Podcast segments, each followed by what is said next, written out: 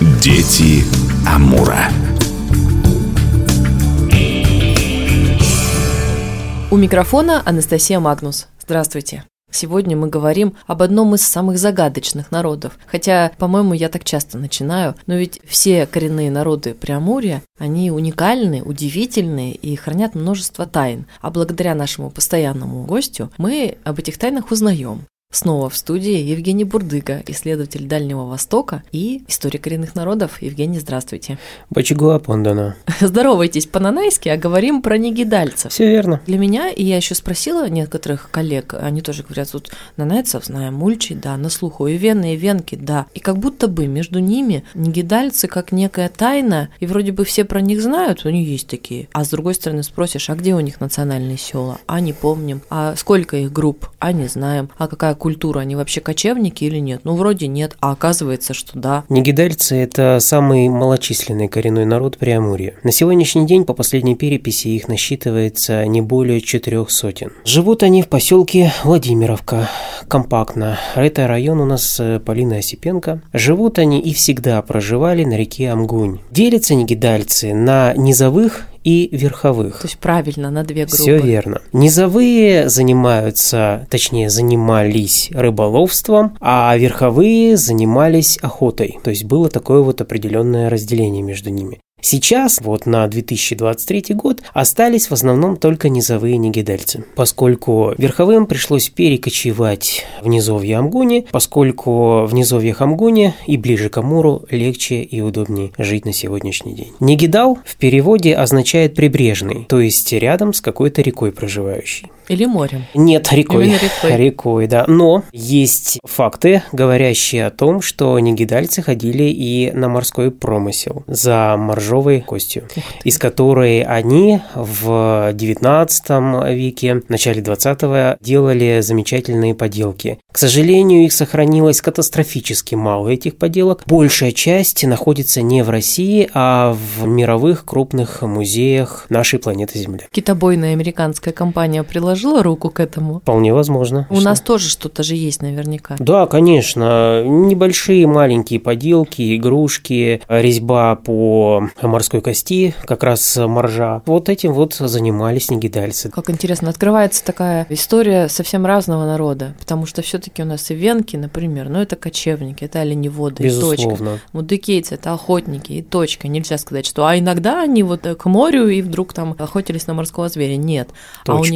Негидальцев вот и то, и то, и то. Все три такие основные направления. Но еще торговали. Конечно, сначала они торговали с манжурами, а затем после того, как в Преамурье пришли русские, они стали торговать с русскими. В основном, понятное дело, они торговали чем? Пушниной? Естественно, они торговали пушниной. Самый главный товар был для них, как и для всех коренных народов Преамурья, это прежде всего ружья и порох, патроны и все, что связанное с э, огнестрельным, ну или холодным оружием, касательно хороших ножей, топоров и домашние утвари, котлы тоже были вот ну, Приданное, невесты. очень такой вот э, дорогой вещью у всех коренных народов Преамурья. С русскими, получается, конфликтов не было. Конфликты-то, скорее всего, возникали. В любом случае возникали на почве торговых отношений, связанных с тем, что Ружье не понравилось. скорее цена, допустим, была завышена, и нужно было за какой-то котел там или за какой-то нож отдать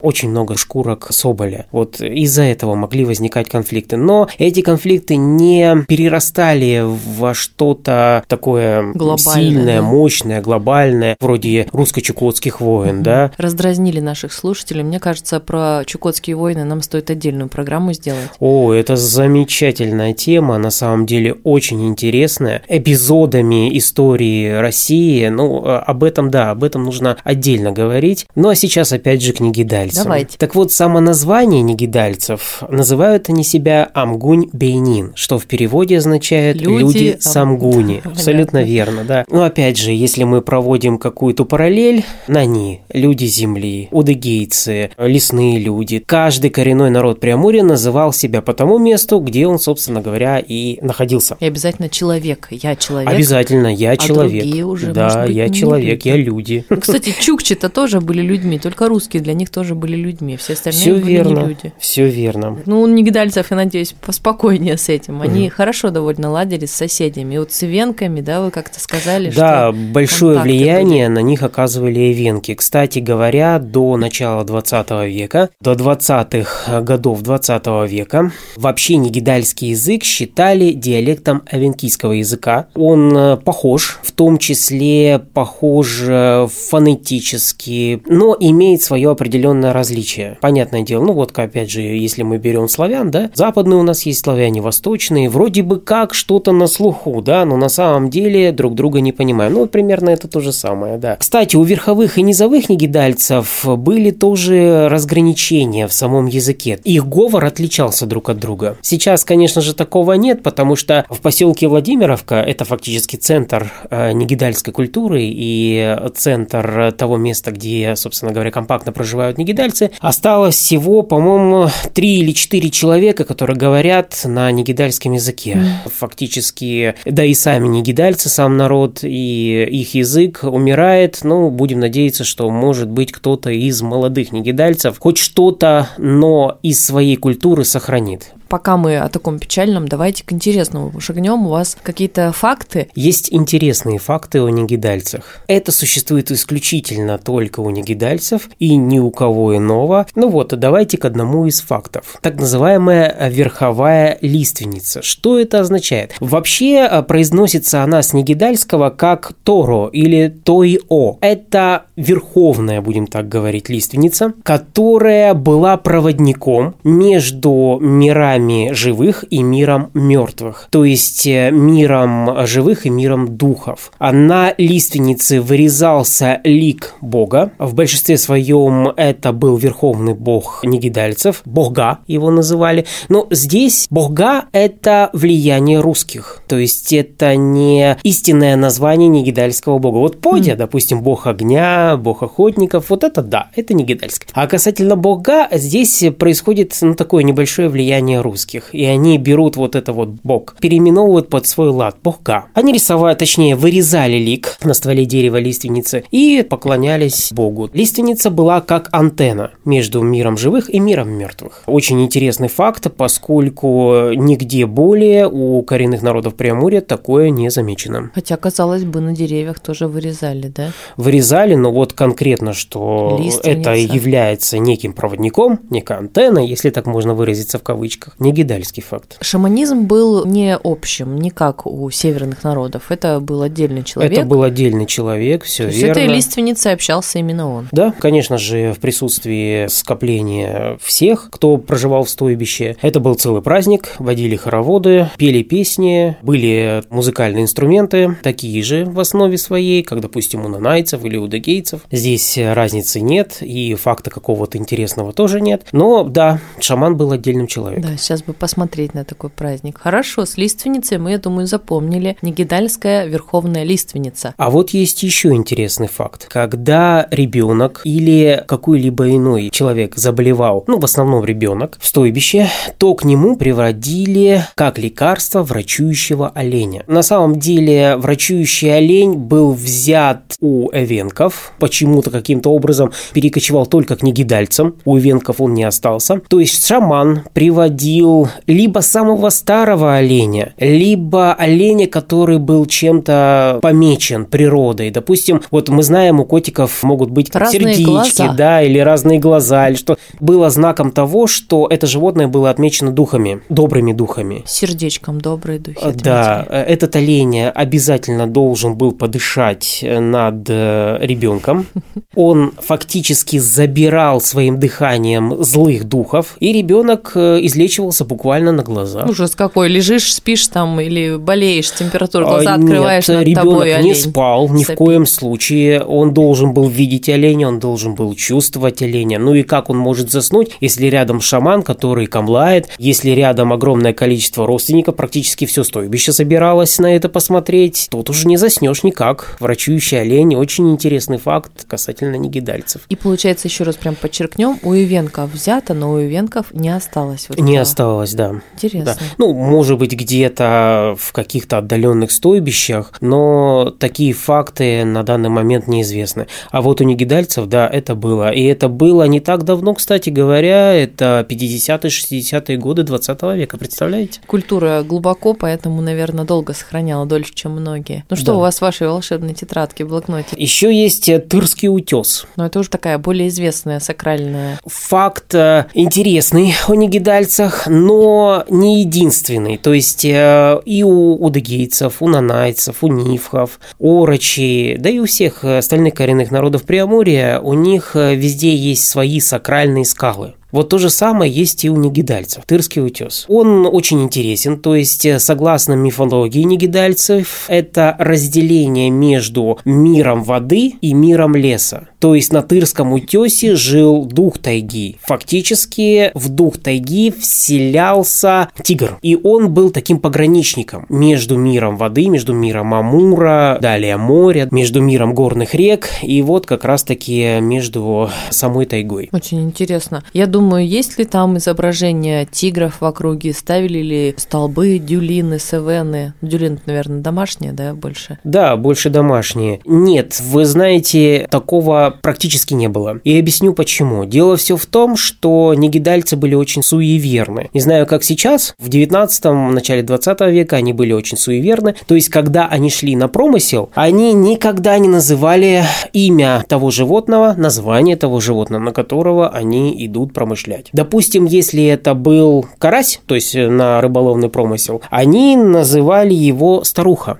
То есть нельзя было называть «мы идем ловить карася». Называли «мы идем ловить старуху» или «старуха плещется». Нельзя было говорить о том, что рыба играет. Вот, э, может быть, слышали такое изречение от старых рыбаков, когда они говорят, вот э, тихая погода, да, представьте, протока какая-нибудь Амура, все тишина, и тут же всплески рыб. Вот нельзя было говорить «рыба играет» по-русски. Нужно было сказать по-нигидальски «листья опадают». То есть, Поэзия. где листья и где, да, что-то связано с японской поэзией, что-то наподобие. Листья опадают. А медведя они называли дедушкой. Ну вот давайте теперь немножко это все заединим. Листья опадают, старуха плещется, дедушка идет. Понятно. Красиво. Прямо хоку. Получается, у негидальцев такая интересная ситуация. У некоторых народов есть свой описатель. Ну, там, Арсеньев, удыгейцы. А у негидальцев Ой, кто? это, самое, знаете, самая большая проблема на сегодняшний день. Дело все в том, что у негидальцев до сих пор, не по негидальцам до сих пор нет монографии. Вы представляете? Большого труда, который бы полностью раскрывал этот народ от самых истоков до вот наших с вами годов. Хотя, до нашего казалось бы. Есть работы, конечно же, есть научные статьи, ну куда же без этого. Есть даже учебник негидальского языка, который был издан в 50-х, 60-х годах 20 века. А, Но в основе своей вот такого крупного научного труда такого нет. Знаете, я периодически, ну, я думаю, вы-то тоже натыкаюсь на какие-то мифы о коренных народах. Иногда о них рассказывают сами представители юного поколения. И там просто, ну, сказочные вещи. О том, что они стену китайскую построили, о том, что в X веке вот тут какое-то было государство. Очень хочется, чтобы был научный труд, в котором и как бы историческая часть была, и такая мифологическая, как народы это объясняют. Но очень еще хотелось бы, чтобы правильная информация была. Давайте что-нибудь приятное на финал программы, чтобы не А, грустилось. Приятное есть, как и у нанайцев, так и у дегейцев, у негидальцев тоже... Два Новых года? Тоже одежда очень пестрая, красивая и разрисована, вышита всякими разными узорами. Самый главный узор, вот у нанайцев, какой узор присутствует более всего? Спирально-ленточный орнамент. Это что значит? Ну, это такие завитушки там, Завитушки. тигриные глаза. Хорошо, а что еще эти завитушки обозначают? Ну, волна Амура, конечно же, Да, да? конечно. А у нигидальцев три А листика. А у негидальцев три листика. Называется это растение вахта трилистная. Вахта. Вахта трилистная. Это замечательное растение на самом деле, практически э, помогающее от всех болезней. Поэтому Везде. и везде она присутствует в Понятно. орнаменте. В ковриках, в одежде, в обуви, во всем, чем только можно. Э, Вахта трилистная, она не просто защищает человека изнутри, как лекарственное растение, но еще и снаружи от злых духов. Вот многие, наверное, видя орнаменты, говорят, как вообще разобраться-то в них можно. Но тут такая хитрая, наверное, логика. Вот на севере они более спокойны. Бисера много, у ивенков, например. Вот у ульчи они любят такие, наверное, пустоту между узорами. А на найцев вообще непонятно, как они это делали. Он такой плотный, такой мощный, вот эти завитки огромное количество. А у негидальцев трилистник. И, в принципе, они все отличаются. Да, верно. Очень красиво. У каждого есть э, своя изюминка. Нельзя выделить кого-то. То есть, да, нанайцы – это красота, это пышность. Э, ульчи – это изящество. А вот негидальцы – это трилистник. Я думаю, осталось нашим слушателям пожелать, ну, съездить по возможности, потому что есть музей, наверняка в этом центре культурном. А если вдруг не получается, то во всех наших крупных городах, в Хабаровске, в Комсомольске есть чудесные музеи, и там замечательные костюмы и предметы декора, и ложки, и все, чего только душа пожелает. И самое, наверное, главное, специалисты, которые и снова расскажут и покажут, что вот это вот такой халат, а вот это вот такой пояс, а вот такой узор. Это все удивительно красиво, и кто не был, прям рекомендую. А вам в очередной раз огромное спасибо, что погрузили нас в этот мир удивительной культуры. Говорю, до встречи в эфире и всего хорошего. Всего доброго вам. В гостях у нас был Евгений Бурдыга, исследователь истории Дальнего Востока и коренных народов, а меня зовут Анастасия Магнус. До встречи в эфире.